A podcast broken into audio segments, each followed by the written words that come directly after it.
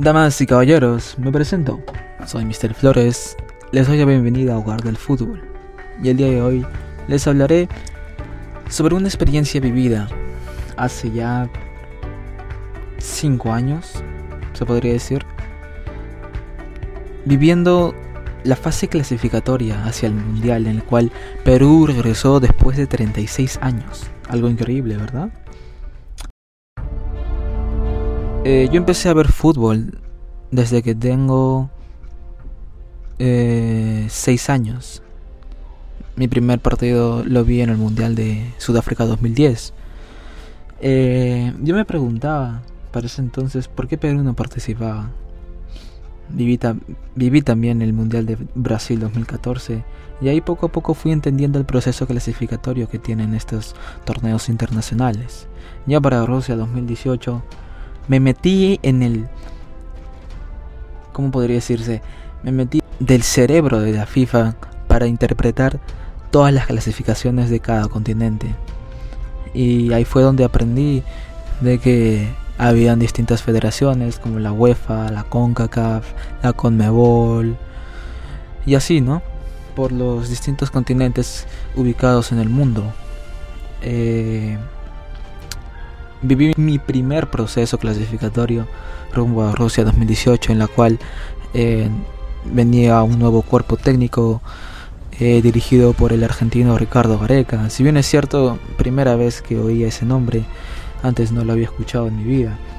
Eh, le preguntaba a mi papá si era un hombre confiable, era un director eh, que gustaba de su estilo, de su forma de jugar, pero él tampoco lo había escuchado, así que eh, estuvimos tranquilos a ver cómo se iban dando las cosas. Ya en el primer partido de clasificatorias, si mal no me equivoco, nos enfrentamos ante Colombia ya en Barranquilla en el cual perdimos 3 a 0. Eh, no jugamos un buen partido, por eso se dio ese resultado.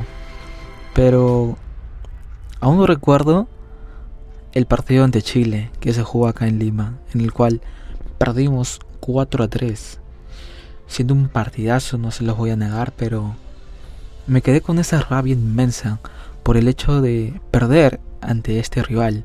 Porque si ustedes sabrán, es como una especie de clásico, el clásico del Pacífico, se podría llamar.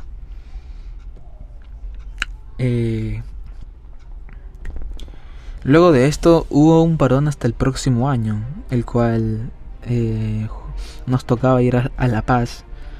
Y yo me acuerdo que venía del colegio, justamente eh, yo estaba en, en el colegio, los, allá, bueno, en La Paz siempre el horario era temprano, era el primer partido que se jugaba, entonces yo salía de mi colegio a dos y media y como vivía a cinco cuadras, eh, me iba volando para llegar a tiempo a ver a la selección. Y me acuerdo que eh, el partido era a las tres, eh, vi a, la selección peruana salir con la terna roja, aún recuerdo que estaban, este, me sorprendía los nombres, estaba el Cholito Ávila, Ruiz Díaz, eh, Lobatón, Ascuez, jugadores que para esa edad ya uno intuía que no podían seguir dando la talla en la selección, pero lamentablemente en ese partido se perdió 2 a 0. Eh, nos vinimos a Lima con las manos vacías, ¿no? Y fue algo triste que viví, porque yo llegaba todo emocionado a mi casa esperando que Perú al menos hiciera un buen partido, ¿no? O un empate, rescatar un empate allá en La Paz. Sé que es muy difícil por la altura y la condición que tiene, que toma el balón. Pero de no ser por los chilenos, me, cuesta decirlo, pero de no ser por ellos, eh, no hubiéramos reclamado la, la, mala, la mala alineación que hicieron los bolivianos al colocar el paraguayo Néstor, Néstor, no me acuerdo de su nombre, pero colocaron un paraguayo. Entonces, si Chile no reclamaba, Perú prácticamente tampoco lo hacía y probablemente no, no estuviéramos, no hubiéramos sido al mundial. Eh, fue gracias a ello que la esperanza surgió. Venimos acá con Ecuador, el cual este comenzamos ganando con gol de Cueva de penal. Si mal no me acuerdo, ellos lo empataron y de ahí con un derechazo de Renato Tapia dentro del área que lo fusiló a Domínguez, logramos rescatar los tres puntos. Eh, de ahí, a ver, verdaderamente no me acuerdo el orden cronológico en sí que Perú jugaba, ¿no? Pero eh, yo a partir desde que jugamos con Bolivia le aferré un amor inmenso. Me apasioné con la selección. Me prometí a mí mismo de que jamás iba a perderme uno de sus partidos, ya sea un partido oficial, un amistoso, de preparación, cualquiera. Eh, para ese entonces eh, Brasil ya tenía un nuevo entrenador, que era Titei. Prácticamente arrasó con todos los países sudamericanos, terminando primero, ¿no? Viniendo acá a Lima a aromarnos los tres puntos con un 2 a 0 contundente, diría yo.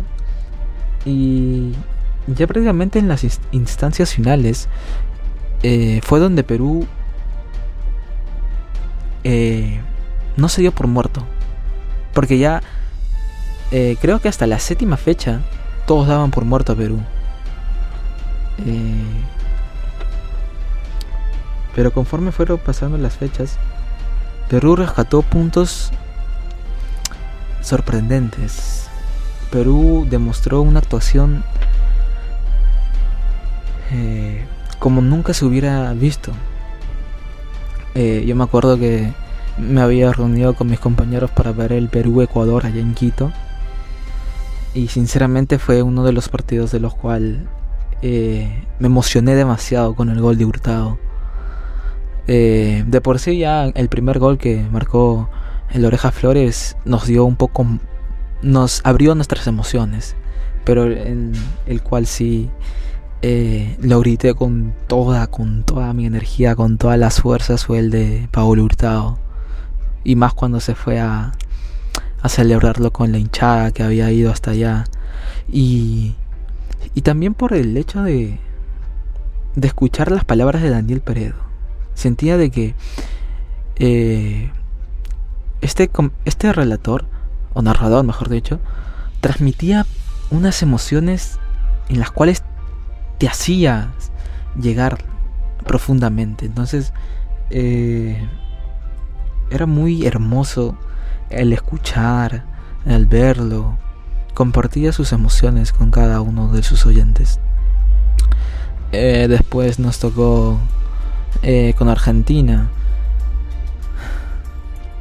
Fue un rival duro, su que supimos aguantar y esa noche lo bautizaron a Pedro Galese como San Galese se sacó de todos ese, ese pulpo. Y de no ser por Sergio Romero, el arquero argentino, que le tapó un, un tiro libre a Paolo al último minuto, ¿no? Hubiéramos dejado afuera a Argentina prácticamente. Nosotros nos hubiéramos metido como uno de los cuatro clasificados, ¿no? Y ya con Colombia. Con Colombia sí grité apasionadamente, ¿no? Pero yo ya sabía. Que, no sé por qué, pero yo eh, ya presentía que íbamos a ir al repechaje. Por eso es que me emocioné también un poco, pero no tanto como eh, si lo hice con Ecuador o con Nueva Zelanda. Yo sabía que el primer partido decisivo que iba a ser era el allá en Wellington. Eh, ya luego acá en Lima, sí o sí teníamos que ganar. Y dicho y hecho, eh, salimos por la banda izquierda, si mal no recuerdo, con Trauco, que le dio un pase, eh, un pase largo a Cueva, y Cueva se fue por la banda izquierda, esperó a que llegara Farfán, y Farfán la empalmó con un zurdazo, y nos hizo gritar el primer gol. Y a mí me emocionó más cuando le pasaron la camiseta de Paolo, que para ese entonces estaba condicionado por la FIFA por un, por un hecho de que le habían detectado, había pasado positivo en la prueba de antidoping. Entonces, eh, ahí te das cuenta de la hermandad que sufre, que tiene este grupo, mejor dicho. Y el segundo gol de Cristian Ramos hizo explotar a todo el Perú. Y mucho más cuando Daniel Peredo dio por terminado el partido. Mm, verdaderamente todo el Perú salió a las calles. Me acuerdo que por ese entonces el presidente dio feriado al siguiente día. Fue una emoción tan indescriptible. Y tan solo ver las caras de todos los peruanos tú ya podías identificarlos. Ponerse en su lugar también, ¿no? Fue una bonita anécdota que siempre la llevaré acá en mi corazón. A pesar de haber sido mi segundo proceso clasificatorio siguiendo a Perú, no sé si exista otro de la manera en la cual viví así esta clasificatoria rumbo a Rusia 2018, pero me gustaría que eh, para estas eliminatorias rumbo a Qatar se pueda dar unos resultados y poder llegar a ver a Perú en un mundial consecutivo. Eh, bueno amigos, hasta aquí el episodio de hoy. Eh, espero les haya gustado. No se olviden de estar pendientes cada semana y de compartir esas historias con sus amigos. Nos vemos en el siguiente episodio. No se olviden de vacunarse. Un abrazo de oso gigante para todos. Bye bye.